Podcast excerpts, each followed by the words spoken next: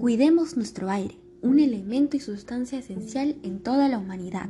Hola queridos amigos y amigas, ¿cómo está la temperatura hoy en su área?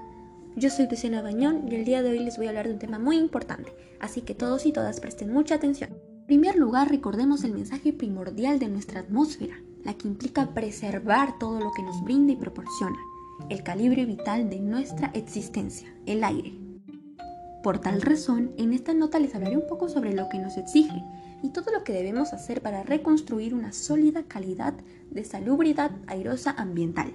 La contaminación del aire, sus consecuencias y efectos negativos en la salud y ambiente. Hoy en día se ha visto atacado ferozmente por su mayor enemigo, el hombre y sus creaciones. Algunas de estas fuentes son el polvo, el humo, los incendios forestales, los gases sulfurosos, pulverización de agua marina, entre otros. Pero, Luciana, ¿de dónde provienen todas estas partículas? Entre ellos, los contaminantes gaseosos más comunes son el dióxido de carbono, el monóxido de carbono, los hidrocarburos, los óxidos de nitrógeno, los óxidos de azufre y el ozono. Son diversas fuentes que producen estos compuestos químicos, pero la principal fuente artificial es la quema de combustible fósil. En otras palabras, son fenómenos que ocurren cuando las radiaciones negativas que salen de la actividad de la Tierra no pueden escaparse a través de la atmósfera por culpa de la capa de contaminación. Interesante, ¿verdad? Sigamos. Ahora conozcamos y recordemos que una mala calidad del aire reduce nuestra esperanza de vida y provoca daños en diferentes partes del cuerpo. Es una múltiple peligrosidad de respirar aire contaminado para ello les informaremos algunos estudios científicos publicados en los últimos años. Enfermedades leves y crónicas como, el cáncer de pulmón, que más de 255.000 muertes anuales. Según la OMS, un 6% de las muertes prematuras anuales atribuibles a contaminación del aire interior causada por combustibles sólidos se produce por cáncer de pulmón, al igual que las alergias, la neumonía, el asma, etc. Por otro lado, se ha comprobado que también pueden padecer de accidentes cerebrovascular, daños en el desarrollo neuronal, que ha sido demostrado en animales y en fase de estudio en humanos, problemas de salud mental hasta enfermedades neurodegenerativas, que son los daños similares a los de un cerebro con Alzheimer igual que problemas en el corazón como la arritmia, fallo congestivo cardíaco y las evidencias consistentes relacionan contaminación atmosférica, inmortalidad y morbilidad cardiovascular. Algo sorprendente es que también pueden afectar tanto a los jóvenes directamente a la salud física mental. Confirman algunos estudios científicos que hay una asociación entre rendimiento cognitivo y exposición a niveles elevados de contaminantes asociados al tráfico, el objetivo de este estudio fue investigar la asociación entre la exposición individual a largo plazo de contaminantes asociados al tráfico y la prevalencia de hiperactividad y déficit de atención en un total de 4.745 niños nacidos en áreas urbanas. Los resultados muestran que la hiperactividad e inatención en los niños de 15 años se asoció con la exposición a PM2.5 que son partículas muy pequeñas suspendidas en el aire, con un diámetro de menos de 2.5 micras.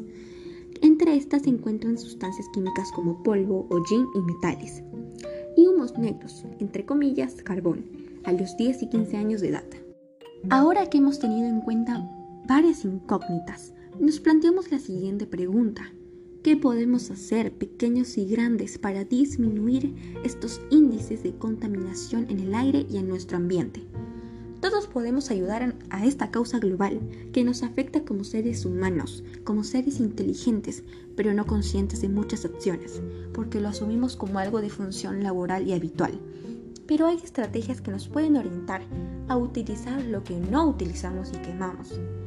Algunas de estas acciones solidarias son reemplazar el combustible sólido por combustibles más limpios en los hogares, aplicar tecnologías y sistemas de ventilación eficiente en los hogares, escuelas, centros de trabajo y sobre todo dejar de fumar, como nos recomiendan los científicos expertos e investigadores.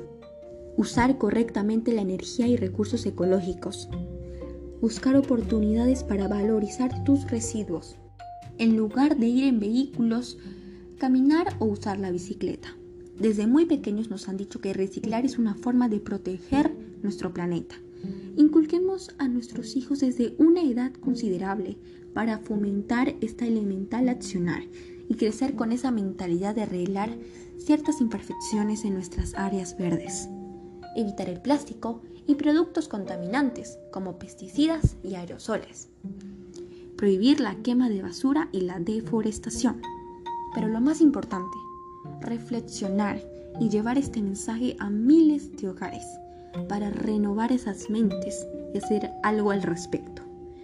Investigar por nuestra propia cuenta, navegar hasta hallar esa solución que por muy pequeña que sea, es la mejor y más grande que puedes hacer por nuestro medio ambiente, por nuestros ecosistemas, por esos elementos que son vitales en nuestra existencia. Ser más empáticos y responsables. Todos unidos podemos con esta guerra que nosotros mismos hemos iniciado. Sé parte de este gran cambio y no olvides que por ti y por todo lo que te rodea es el propósito de seguir luchando, mejorando, administrando adecuada y eficientemente. Progresando veremos ese gran giro de calidad y pureza vital.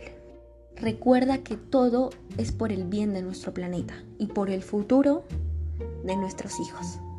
Muchas gracias. Hasta la próxima.